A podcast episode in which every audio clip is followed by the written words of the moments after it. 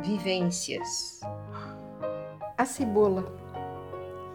Temos camadas e camadas egóicas que precisam ser descascadas para chegarmos ao âmago de nossa real essência.